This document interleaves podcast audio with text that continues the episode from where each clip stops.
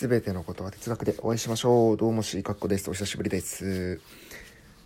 はい。ということで、やっていければと思います。久しぶりですね。まあちょっとやっぱ期間が空いちゃうのは良くないなと思って、少しずつですね、頻度を増やしていこうかなというふうに思いまして。で、まあコンテンツですよね。何がいいかなっていうところを、まあ、考えたときに、やっぱりいいのは、いいなと思うのは、自分の好きなものであったり、まあ、今見ているものであったりっていうところの、まあ、紹介であったりっていうのが、まあ、一番ですね、うん、まあ、コンテンツとしても続くし、いいのかなっていうところで。かんないです。僕自身はそう思っているんですけど、まあ、皆さんが何を聞きたいかということはまた別なんですが、えっと、まあ、そういうことも挟みつつですね、まあ、前までは結構その哲学チックなことを言っていたので、まあそういうことも本当は少し挟みたいなと思っております。はい。で、えー、っとですね、まあ本日は、最近ちょっとハマっている、まあ、ドラマというのがありまして、半沢直樹ですね。はい。まあ、皆さんもうご存知もご存知だと思いますと。です、です、ですのやつですね。はい。まあ、香川照之さんがですね、非常に面白いまあ、役柄というか、まあ、演技自体も面白い、まあ、アドリブ満載だと思うんですけど、えっ、と、それ以外にも、まあ、ストーリーとしてもちゃんと面白いし、まあ、一流の役者ばっかりがやっぱり揃ってやっているところもあるので、結構面白い作品かなっていうふうには思ってます。はい。で、1話もですね、パラビの方でですね、パラビっていう、民放の、あのー、はい、サイトが、サイトというかですね、アプリがあるんですけど、まあ、そちらの方で、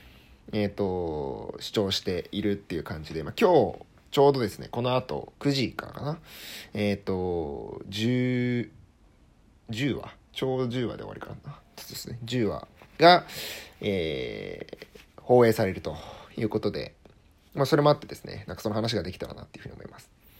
はい。で、まず、その、半沢直樹の、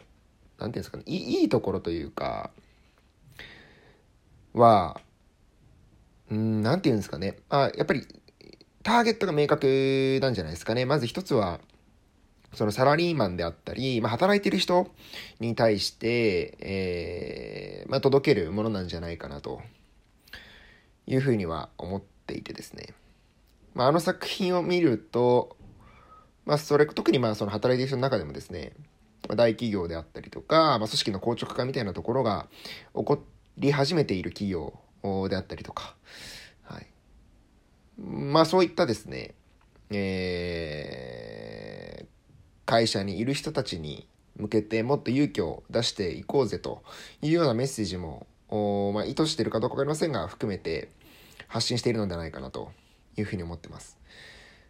まあ僕自身が別にそういう会社にいるわけではないんですけれども、構築したですね、なんかこう上下関係のある、まあ失敗したら終わりみたいな組織にいるわけではないんですが、まあ、とはいえですね、胸が熱くなるようなシーンはたくさんあって、すごいいいかなというふうに思います。はい。名言というか、名シーンもたくさんありますし、あのー、まあその、やっぱり完全懲悪じゃないですけど、悪をやっつけていくと。で、まあ、なんですかね。必ずしも半沢直樹が、合法の手段を使ってるわけではないんですけど、まあ、とはいえ、悪を持って悪をなす、悪を制すというか、まあ、そんな、まあ、目には目を、歯には歯を的なあところも素晴らしいなと。まあ、そういったなんかこう、ひっくり返し方っていうのもすごい面白いなっていうふうに思いつつ見ています。はい。で、まあ、他のドラマとな、まあ、どんなところが違うのかなっていうところで、うーん、なんて言うんですかね。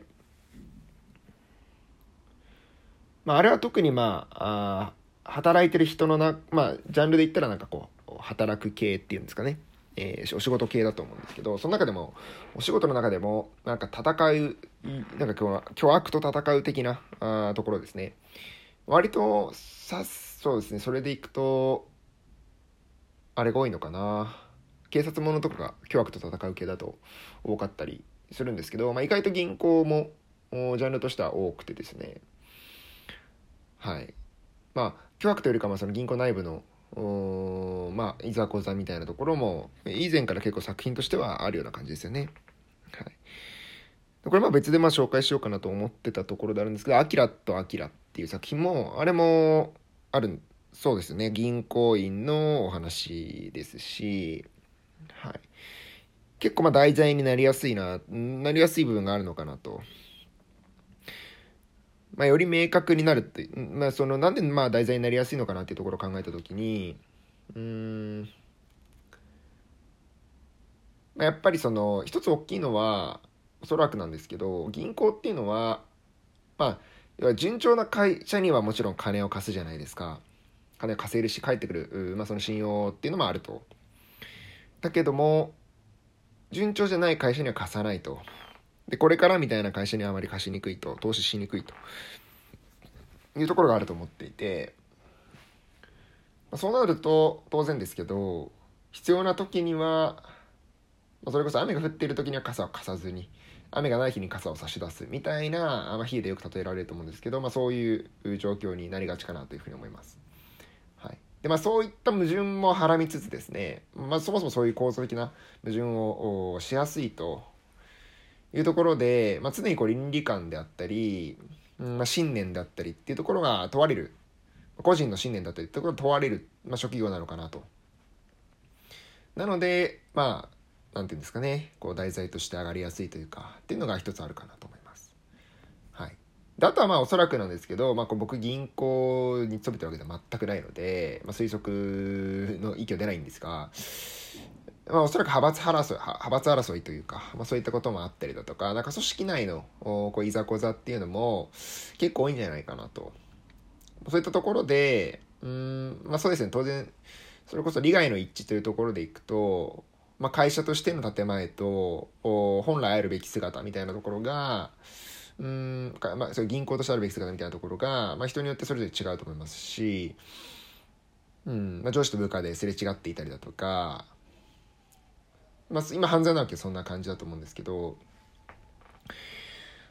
まあ、そういったところがやっぱり多いのかなと描きやすいのかなと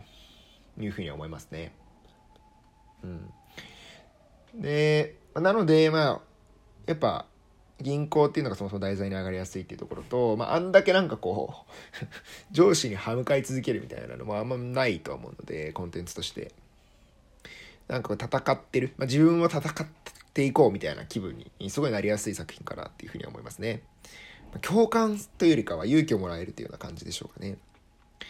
はい。で、まあこれは非常に多分難しい問題でですね、あのー銀行というのは、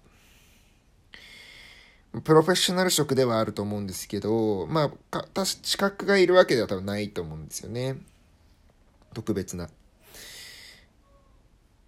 バンカーと呼ばれると。で、なので、こう、何ですかね。自分の倫理観次第で、行動が変わ変えられてしまうっていうところが結構まあ僕も僕その職業自体はコンサルタントなんですけど、まあ、と一緒かなっていうふうに思いますコンサルタントも名乗る分には別に資格はいらないですし、はい、なのでまあ詐欺をしようと思えばできてしまうんですよねいやできでもしないことをやれるって言ったりとかまあそういったことは無責任にできるわけですよねはい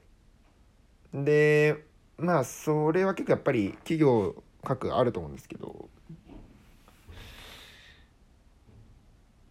そこはですね、結構考える余地があるポイントだなっていうふうには思いますね。まあ、あの番組を見てなんですけど、まあ、何ですかね理、念だったり、信念っていうところと、あと現実の狭間みたいな部分が、やっぱり結構あるかなと。まあ、例えば成果を出さなきゃいけない、数値を出さなきゃいけないという一方で、顧客に対してじゃあその融資をするのが本当に正しいのかであったりっていうのは、銀行として、銀行マンとしての、うんと、プライドとかあっ、たりするんでしょうし、まあ、最近の話ですね、まあ、8話9話とかの、まあ、そうですね、えっ、ー、と、帝国航空ですね、あの、JAL が元になってると思うんですけど、コンサル界で言うと、富山和彦さんとかと関わってたとは思うんですが、その、まあ、あれもですね、結局、企業再生を行うにあたって、えー、まあ、国と、でも国と戦うエールほど個人は強くないし、まあ、とはいえ、まあ、銀行員たちはみんな、ああいう、その債権放棄が間違っているということに気づいてると。はい。で、それで何を取るかですよね、自分たちが。はい。まあ、バンカーとしての誇りだあったりとか、えー、と正しい道みたいなものが見えている中でただとはいえそうは言っても現実は、えー、と圧力がかかってきたりとか組織の一員として従うしかなかったりとか、まあ、そんな葛藤っていうのは常に仕事はつきまとうのかなと。で、まあ、そういったところを丁寧に書いてる、まあ、またはこう何て言うんですかね。そこをうまくひっくり返していく作品だからこそ面白いんじゃないかなというふうに思います。はい。まあ、こんなところで半沢直樹の考察はいいんじゃないでしょうか。ぜひ、最終話ですね、えー、楽しみにしながら自分も待ちたいと思います。はい。では、まあ、またこんな風にですね、いろいろと、いろんな作品の、まあ、紹介みたいなところをしていければなというふうに思います。はい、以上です。ありがとうございます。